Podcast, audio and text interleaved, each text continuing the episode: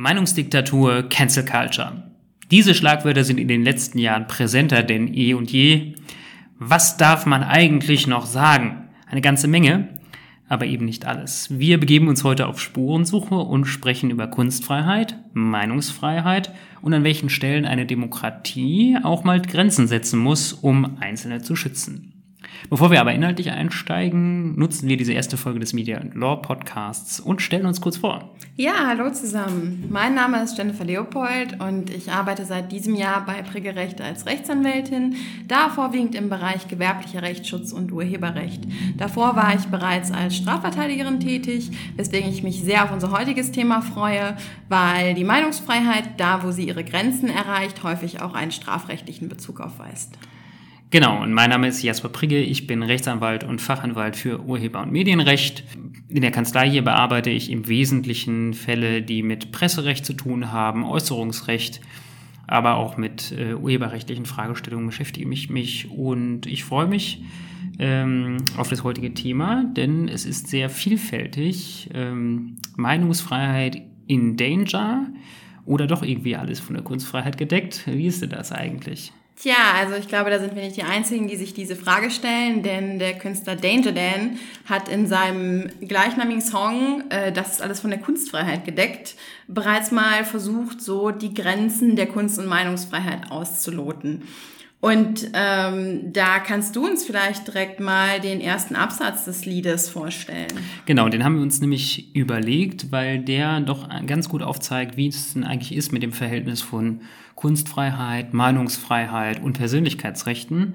Der erste Absatz lautet, also jetzt mal ganz spekulativ, angenommen, ich schriebe mal ein Lied, in dessen Inhalt ich besänge, dass ich höchstpersönlich finde, Jürgen Elsässer sei Antisemit. Ja, ähm, jetzt kann man natürlich sagen, vielleicht ähm, hat Jürgen Elsasser das Glück, das Pech, dass Danger Dan ihn deswegen äh, als Beispiel hier auserkoren hat oder hat die ganze Sache vielleicht noch einen tiefergehenden Hintergrund? Den hat's natürlich, äh, wie man, wie das nun mal so ist. Alles, was Künstlerinnen und Künstler machen, muss ja äh, tiefgründig sein.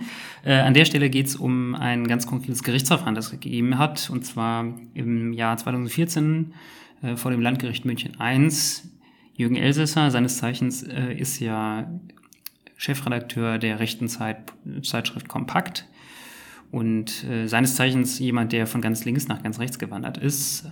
Ähm, ursprünglich war er mal äh, beim Konkret und bei der Jungen Welt.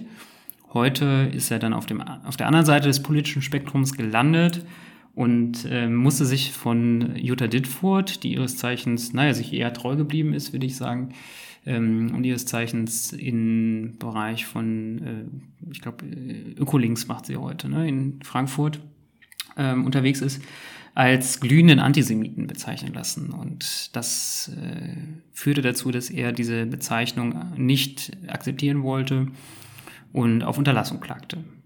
Und äh, was hat das Gericht dazu gesagt? Beziehungsweise blieb es überhaupt dabei, dass nur ein Gericht dazu die rechtliche Einschätzung abgegeben hat oder war das ein etwas längerer Prozess? Jetzt tu mal nicht so, als ob du es nicht weißt. Äh, ne, nein, das ist ja wirklich durch die Presse gegangen.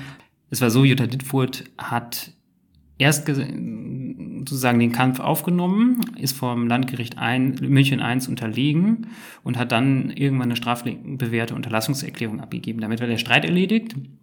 Und äh, das Oberlandesgericht München, das mit der Sache dann befasst war, hatte dann über die Kosten zu entscheiden. Also über die Frage, ob die Klage ursprünglich mal zulässig und begründet war. Also wer hatte Recht, wenn man es mal so sagen will. Und das Oberlandesgericht kam zu der Auffassung wie das Landgericht und hat gesagt, äh, die Bezeichnung als glühender Antisemit ist rechtswidrig, hat Jutta Dittfurt die Kosten auferlegt. Dagegen hat sie sich dann nochmal beim Bundesverfassungsgericht äh, versucht zu wehren, erfolglos. Das Bundesverfassungsgericht hat die Verfassungsbeschwerde nicht zur Entscheidung angenommen. Und damit war die Sache eigentlich beendet. Ich glaube, es gab dann kurzzeitig nochmal die Überlegung, ob man nicht nochmal ein Stück weiter zum Europäischen Gerichtshof für Menschenrechte geht, aber das ist da weiß ich gar nicht, ob der aktuelle, wieder der aktuelle Stand ist. Wie dem auch sei, jedenfalls äh, ist es, blieb es jedenfalls bei der Entscheidung des äh, Landgerichts München I. Und ähm, wie hat das Gericht die Entscheidung begründet? Also kann man sich darunter jetzt vorstellen, dass das Gericht festgestellt hat, dass Jürgen Elsässer eben kein Antisemit ist? Oder ähm, wie war die Begründung? Das ist nämlich genau die Frage. Also im, im Prinzip handelt es sich bei der, äh, also das ist eben eine gute Frage. Es handelt sich bei der ähm, Einschätzung, ob jemand Antisemit ist oder auch rechts oder links oder wie auch immer, immer um eine Wertung. Das heißt, derjenige, der ähm, das äußert, äh, der trifft das ja als seine eigene Meinung, also eine, eine, Einschätzung als seine eigene Meinung.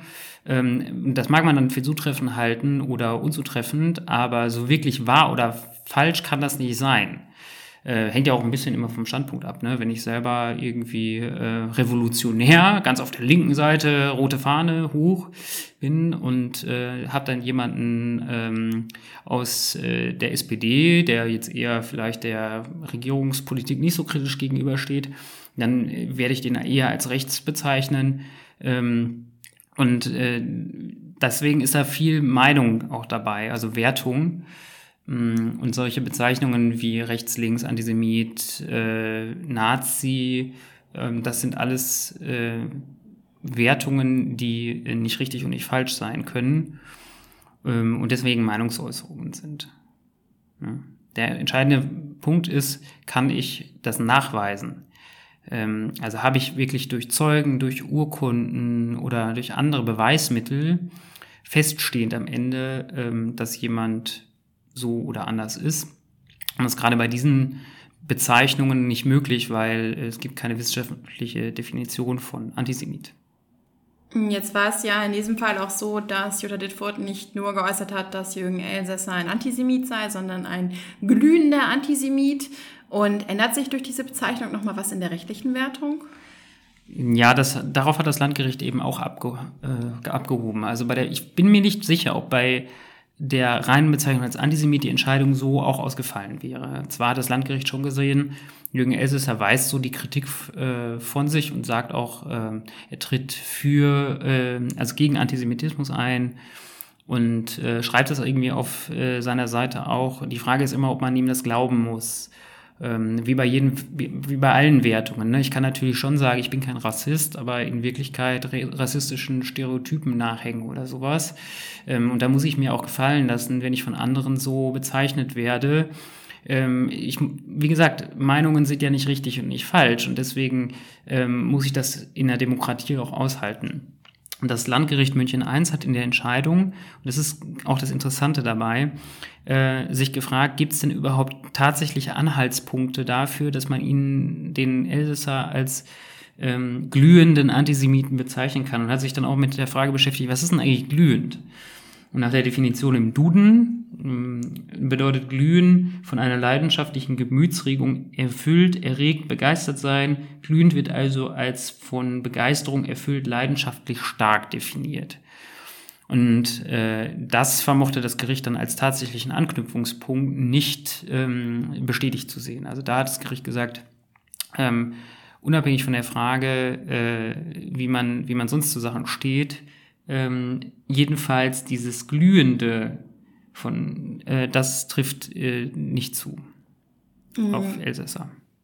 Nun ist es ja so, dass ähm, wenn das Gericht jetzt schon bereits festgestellt hat, dass äh, Jutta Dittfurt diese Äußerung nicht hätte tätigen dürfen und Danger Dan sie dann in seinem Songtext wiederholt, man sich ja schon fragen muss, ob das jetzt nicht für Danger Dan gegebenenfalls rechtliche Konsequenzen haben könnte. Na gut, er hat ja erstmal diese Bezeichnung nicht äh, genauso wiederholt. Also das im Text äh, sagt er ja, Jürgen Elsässer sei Antisemit und später sogar noch, noch äh, Jürgen Elsässer ist Antisemit. Und da bin ich mir, wie gesagt, nicht sicher, ob er am Ende, wenn er verklagt würde von Elsässer, da vielleicht sogar obsiegen würde, weil die bloße Behauptung, er sei Antisemit oder die Äußerung, er sei Antisemit, ja äh, doch schon in, äh, deutlich anders ist als der glühende Antisemit. Und äh, das Zweite ist, dass der Jaden an der Stelle natürlich einen, einen gewissen Vorteil hat zu Jutta Dittfurt, weil er sich natürlich mit der, der Frage beschäftigt, ähm, ist es denn tatsächlich noch von der Kunstfreiheit gedeckt oder nicht?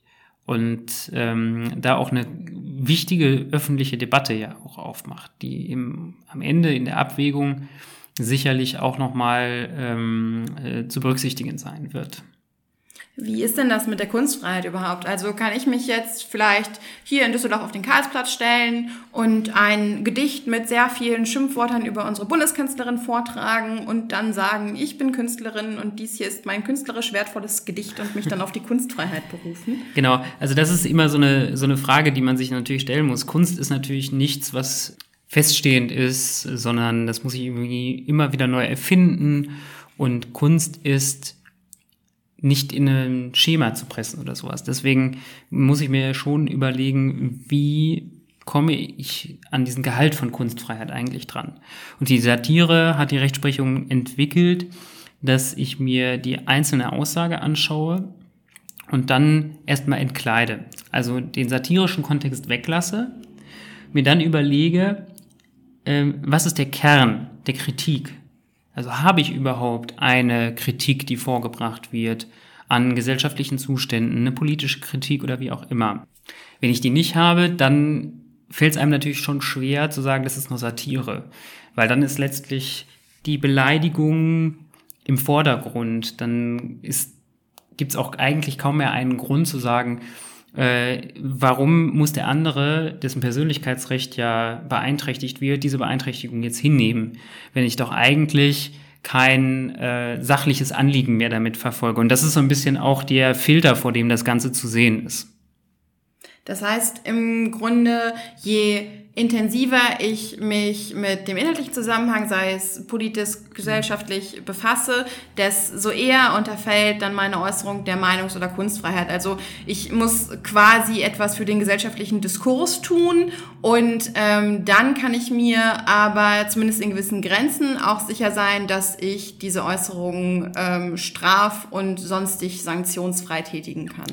Na, ich brauche schon einen Sachbezug das, das ist, glaube ich, eher. Ne? Also wenn ich irgendeinen Sachbezug habe, ob das jetzt Verfolgung meiner eigenen Rechtsposition ist, also es gibt ja auch eine Rechtsprechung, dass ich beispielsweise äh, sehr scharfe Äußerungen an der Staatsanwältin oder einem Staatsanwalt, der mir gegenüber sitzt, äußern darf, weil ich an der Stelle meine eigene Rechtsverteidigung sozusagen als Sachanliegen äh, anführen kann.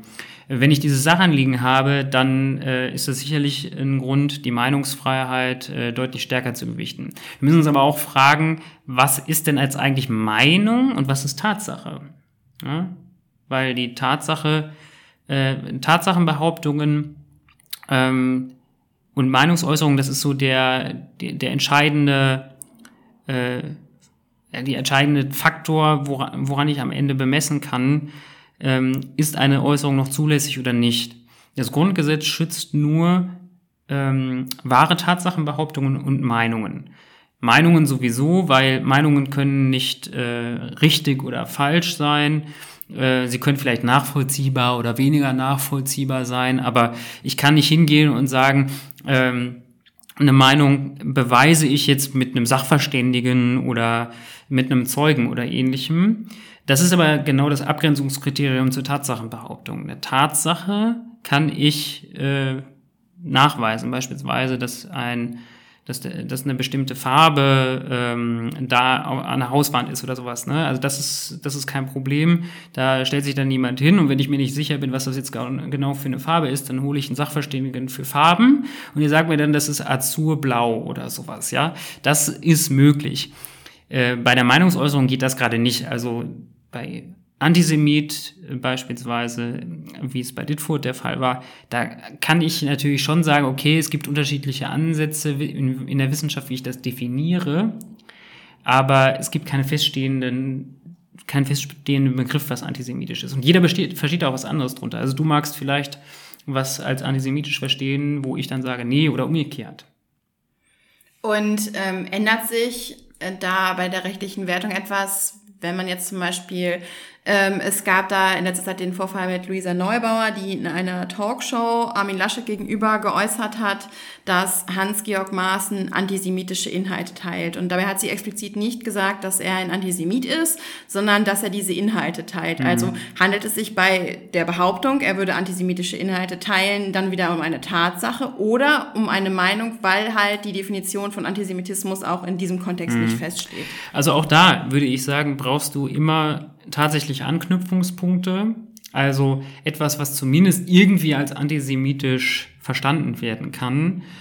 Ohne das wäre das sozusagen ins Blaue hinein. Das geht natürlich nicht. Also ich kann nicht jemanden als antisemitisch bezeichnen, der sich nie auch nur irgendwie in die Richtung geäußert hat und wo es auch nicht nachvollziehbarerweise ähm, äh, Anknüpfungspunkte gibt, äh, das so zu sehen oder nicht zu sehen. Das heißt, ich darf jetzt nicht wild äh, irgendwelche Meinungen in der Welt rumposaunen und sagen, das ist meine Meinung. Und dann, dann, dann ist das ja halt so. Nee, das geht so auch nicht, sondern für, bestimmt, für bestimmte Punkte muss ich schon auch äh, irgendwie nachvollziehbar darlegen, okay, äh, darauf basiert meine Meinung jetzt. Ja. Meinungen sind eben nicht immer äh, voraussetzungslos, sondern ich bilde mir meine Meinung auf der Grundlage von Tatsachen. Ja. Und diese Tatsachen, auf denen ich meine Meinung bilde, äh, die sollten schon auch besser wahr sein. Würdest du denn mit der Politikerin Renate Künast gehen, die ein Buch geschrieben hat mit dem Titel Hass ist keine Meinung? Kann man das so pauschal sagen? Nee, so geht's natürlich nicht. Also die Frage ist doch, habe ich ähm, eine, also ich kann bestimmte Äußerungen selbstverständlich als Hass bezeichnen, die aber noch zulässig ist und wo ich gegebenenfalls als Betroffener das auch aushalten muss am Ende. Ähm, Hass ist ja kein festes Definition, keine feste Definition, ja. Äh, das, und wie wir als Gesellschaft miteinander kommunizieren wollen, äh, das ist natürlich eine andere Diskussion als die rechtliche Diskussion, ähm, was Meinung ist und was nicht. Politisch können wir selbstverständlich und müssen wir auch darüber reden, was an Meinungen sollen wir, wollen wir eigentlich noch zulassen? Wo überschreitet es auch die Grenzen des äh, mehr oder weniger guten Geschmacks? Das jetzt kann man jetzt nicht sagen, aber äh, des noch tolerierbaren, ähm, weil wir natürlich alle als soziale Wesen auch miteinander äh, interagieren und eine Gesellschaft, die äh, wo, wo äh, Abwertungen beispielsweise an der Tagesordnung sind, wo ich rassistisch ähm, mich äh, äußere, was vielleicht alles noch im Rahmen von, ähm, von Meinungsfreiheit sich bewegt, aber wo ich vielleicht strukturellen Rassismus habe oder sowas. Äh, da müssen wir natürlich schon drüber reden, ob das noch hinnehmbar ist oder nicht. Ja, da geht es jetzt nicht um diese, äh, wir hatten jetzt, wir hatten jetzt nämlich diese Entscheidung, ähm, äh, dass beispielsweise eine Kündigung gerechtfertigt ist, wenn ich äh, einen mit mir arbeitenden äh, mit Uga Uga rassistisch beleidige. Also da sind wir schon im Bereich von ähm, von nicht mehr zulässiger, äh, angeblicher äh, Kritik oder was auch immer. Äh, also da würde mittlerweile auch die Rechtsprechung sagen, das geht so nicht. Aber es gibt ja natürlich auch Grenzfälle. Ja, und das mag dann einem dann gefallen oder nicht, aber die Meinungsfreiheit hat natürlich schon auch, ähm, ist ein hohes Gut. Ja, jetzt hast du ja eben schon angesprochen, dass man vielleicht nochmal unterscheiden muss zwischen der äh, rechtlichen Voraussetzungen und dem politischen Willen oder der politischen Debatte.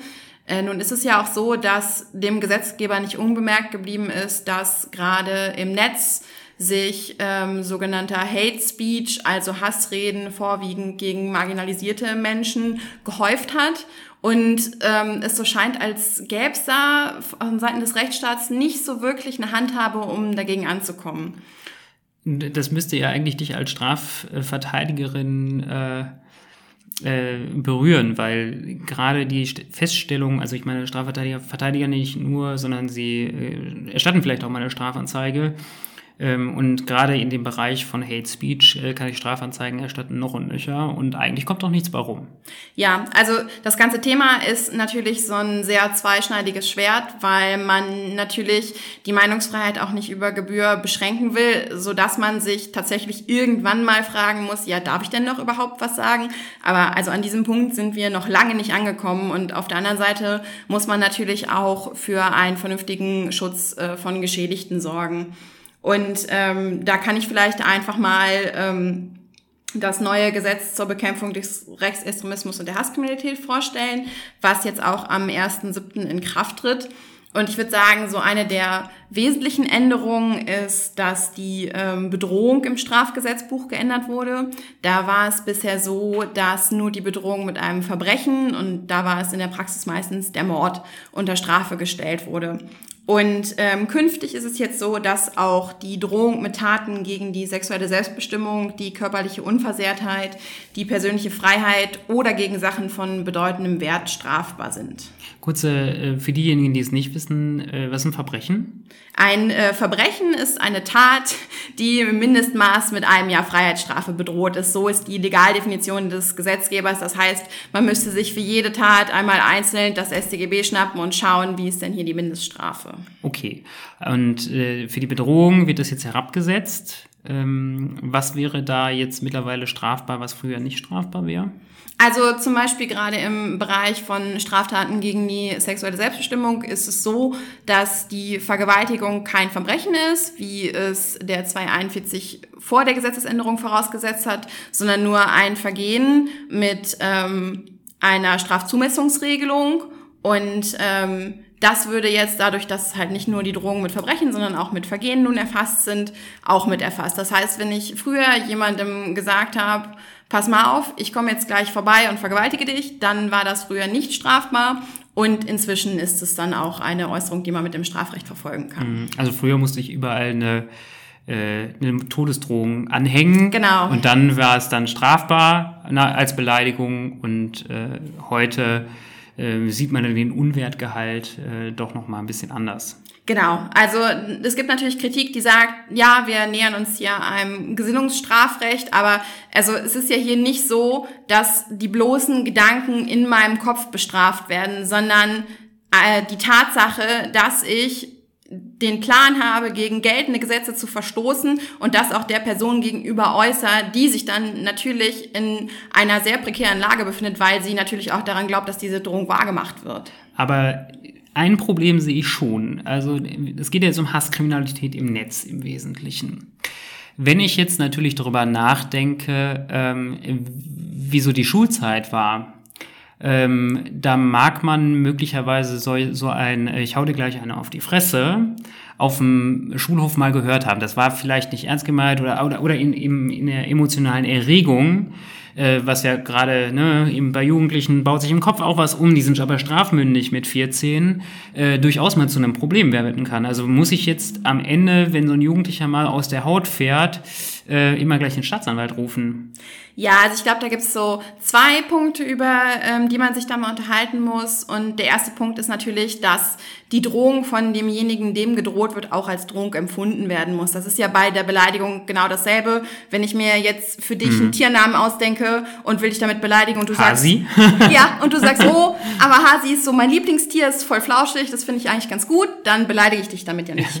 Und äh, dasselbe gilt dann halt auch für die Bedrohung. Also wenn ich jemandem sage, ich hau dir gleich eins rein und derjenige denkt sich, pff, ja, nie, als ob, ähm, dann ist das auch nicht strafbar. Hm. Und ähm, das andere ist, dass man natürlich unterscheiden muss zwischen einer Situation auf dem Schulhof, wo sich vielleicht verbal schon was aufgebaut hat, was so sehr emotional geladen ist, wo ich vielleicht auch, ich sag jetzt mal so, so einen kleinen Austicker habe, und der Situation, wo ich vor meinem Handy PC sitze, mir einen Kommentar durchlese, mir in Ruhe überlegen kann, möchte ich jetzt darauf antworten? Was möchte ich denn darauf antworten? Möchte ich jetzt auf das Profil klicken und explizit dieser Person eine Nachricht schicken?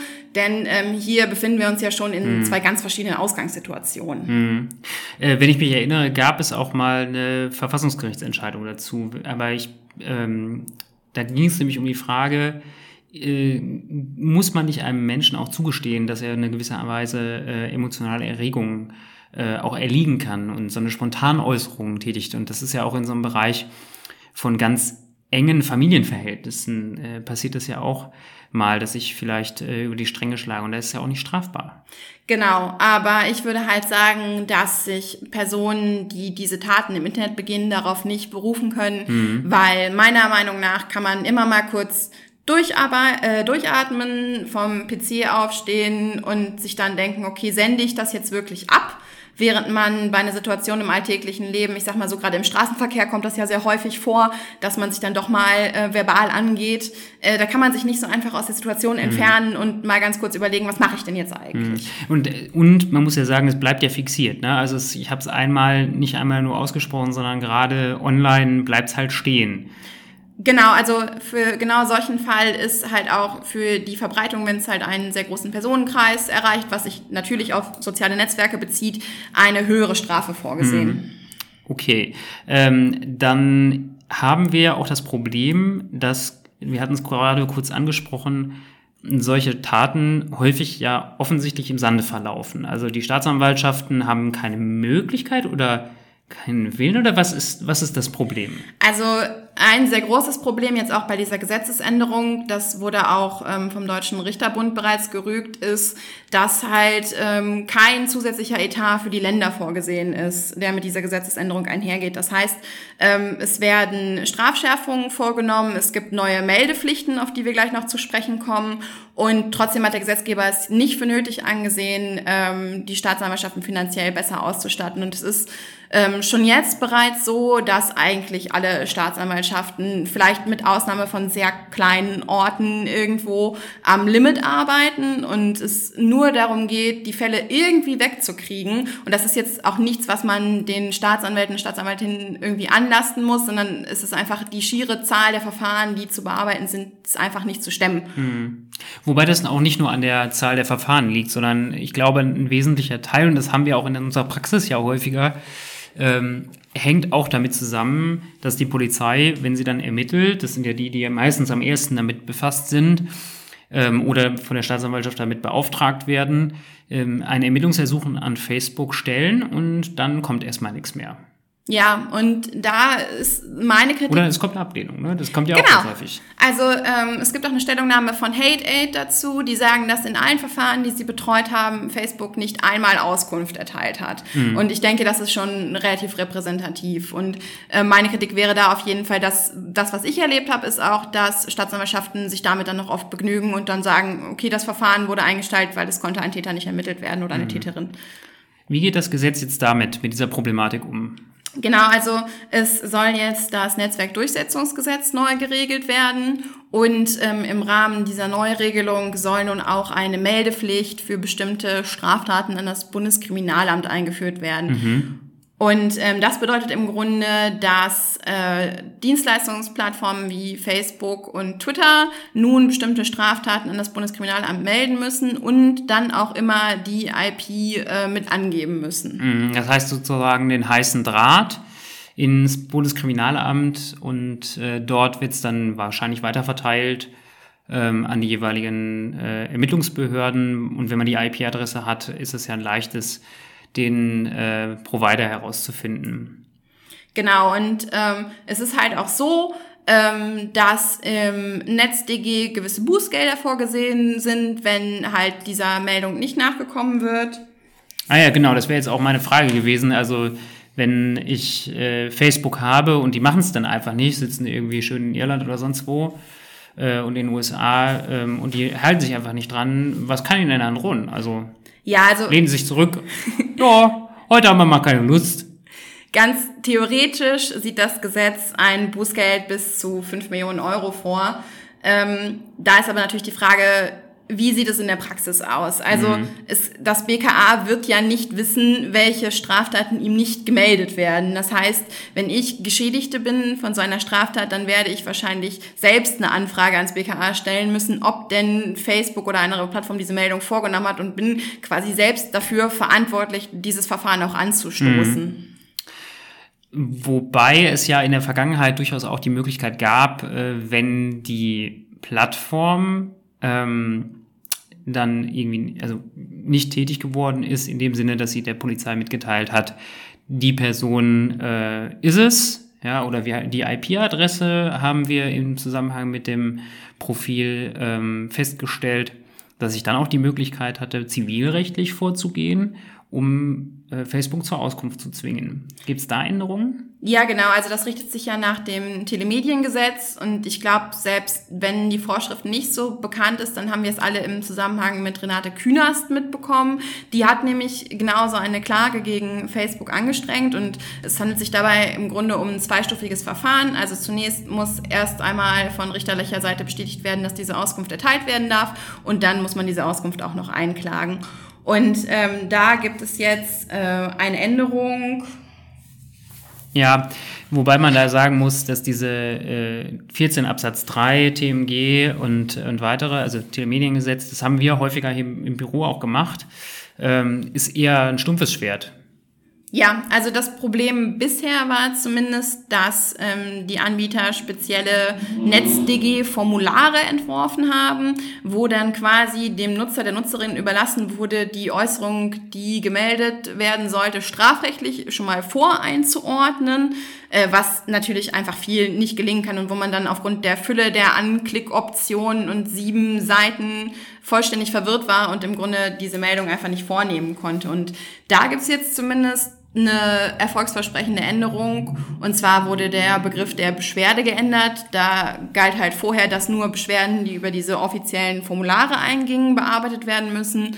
Und inzwischen ist es halt so, dass auf jede Art von formloser Beschwerde reagiert werden muss. Das heißt, man muss sich nicht mehr durch diese ganzen Formulare klicken, sondern kann einfach Facebook kontaktieren und mhm. sagen, hier, es gibt diesen Inhalt und ich halte das für nicht zulässig, weil und bitte tut mal was. Ist dann aber auch darauf angewiesen, dass die Plattform das auch richtig einordnet. Ne? Wenn die das rechtlich für äh, unbedenklich hält, dann äh, passiert natürlich nichts weiter. Genau, also hier haben wir ja immer dieses Spannungsfeld zwischen ähm, Übersperrung und gar nicht Sperrung. Also es werden teilweise Inhalte entfernt, wo man aus juristischer Sicht ganz klar sagen würde, das ist vollkommen unproblematisch oder Profile dafür gesperrt. Mhm. Und auf der anderen Seite gibt es ähm, stark rechtswidrige Äußerungen, die einfach im Netz stehen bleiben. Also äh, ich sehe schon, dass es von Seiten Facebook schwierig ist, wenn man eigentlich wenn man das ernst nimmt, in dieser Beschwerdebearbeitung nur Juristen und Juristinnen sitzen haben müsste, weil natürlich die Einordnung, ob ein Inhalt noch im Rahmen der Meinungsfreiheit ist oder es sich hier bereits um eine strafbare Äußerung handelt, das ist natürlich juristisch schwierig. Ja, nicht, nicht umsonst gibt's ja äh, zahlreiche Verfahren, in denen das Landgericht so entscheidet, das Oberlandesgericht wieder anders entschieden hat, der Bundesgerichtshof hat wieder anders entschieden und das Bundesverfassungsgericht hebt die Entscheidung des, Bundesverfassungs äh, des Bundesgerichtshofs wieder auf. Ne? Also äh, gerade diese, diese Einordnung, Tatsache, Meinung, wo ist vielleicht auch das Persönlichkeitsrecht zu stark beeinträchtigt oder so, da muss ich ja komplexe Abwägungen vornehmen und ähm, insofern ähm, kann ja, werden wir sehen, wie sich das neue Gesetz entwickelt. Ja, genau. Also ich würde wie üblich eigentlich schon sagen, viel Licht, viel Schatten. Also es gibt natürlich gute Ansätze, ähm, wo man also auf jeden Fall diese Änderung der ähm, Definition von Beschwerde und auch die Änderungen im Strafgesetzbuch, da denke ich, dass ähm, das definitiv auf lange Sicht hoffentlich zu einer Verminderung von Hate Speech führt, aber mhm. die reine Gesetzesänderung an sich ist halt eigentlich immer nur ähm, also es ist kein Selbstzweck, sondern die Umsetzung ist halt das Wichtige. Und äh, dafür müssen gerade auch die Staatsanwaltschaften mit wesentlich mehr Personal ausgestattet werden. Und ähm, wenn Dienste, äh, Leistanbieter wie Facebook auf solche Beschwerden nicht reagieren oder ihren Meldepflichten nicht nachkommen, dann äh, muss man das auch von behördlicher Seite verfolgen. Mhm. Meinungsfreiheit in Danger, also nochmal eine ganz andere Frage zum Schluss dieser, dieses Podcasts, äh, ist möglicherweise durch die Änderungen bei ähm, sozialen Netzwerken die Meinungsfreiheit noch stärker gefährdet, weil die Netzwerke Sorge haben müssen, dass sie vielleicht ein hohes Bußgeld zahlen müssen, weil sie nicht ausreichend Kommentare sperren oder löschen. Das ist ja durchaus eine ähm, Sorge, die auch viele Menschen im Netz haben und auch Aktivistinnen und Aktivisten, Juristinnen und Juristen. Wir werden das so ein bisschen weiter begleiten, sicherlich. An der Stelle, glaube ich, machen wir Schluss für die erste Sendung. Ich ähm, freue mich auf jeden Fall, wenn wir in der Zukunft wieder zusammenkommen, dann vielleicht zu einem anderen Thema. Ähm, für diejenigen, die gerne mehr zum Thema Öffentlichkeitsarbeit, Recht und Kommunikation lesen möchten, haben wir auch noch ein Angebot. Das ist unser Newsletter. Genau. Und äh, wie melde ich mich jetzt an für diesen Newsletter?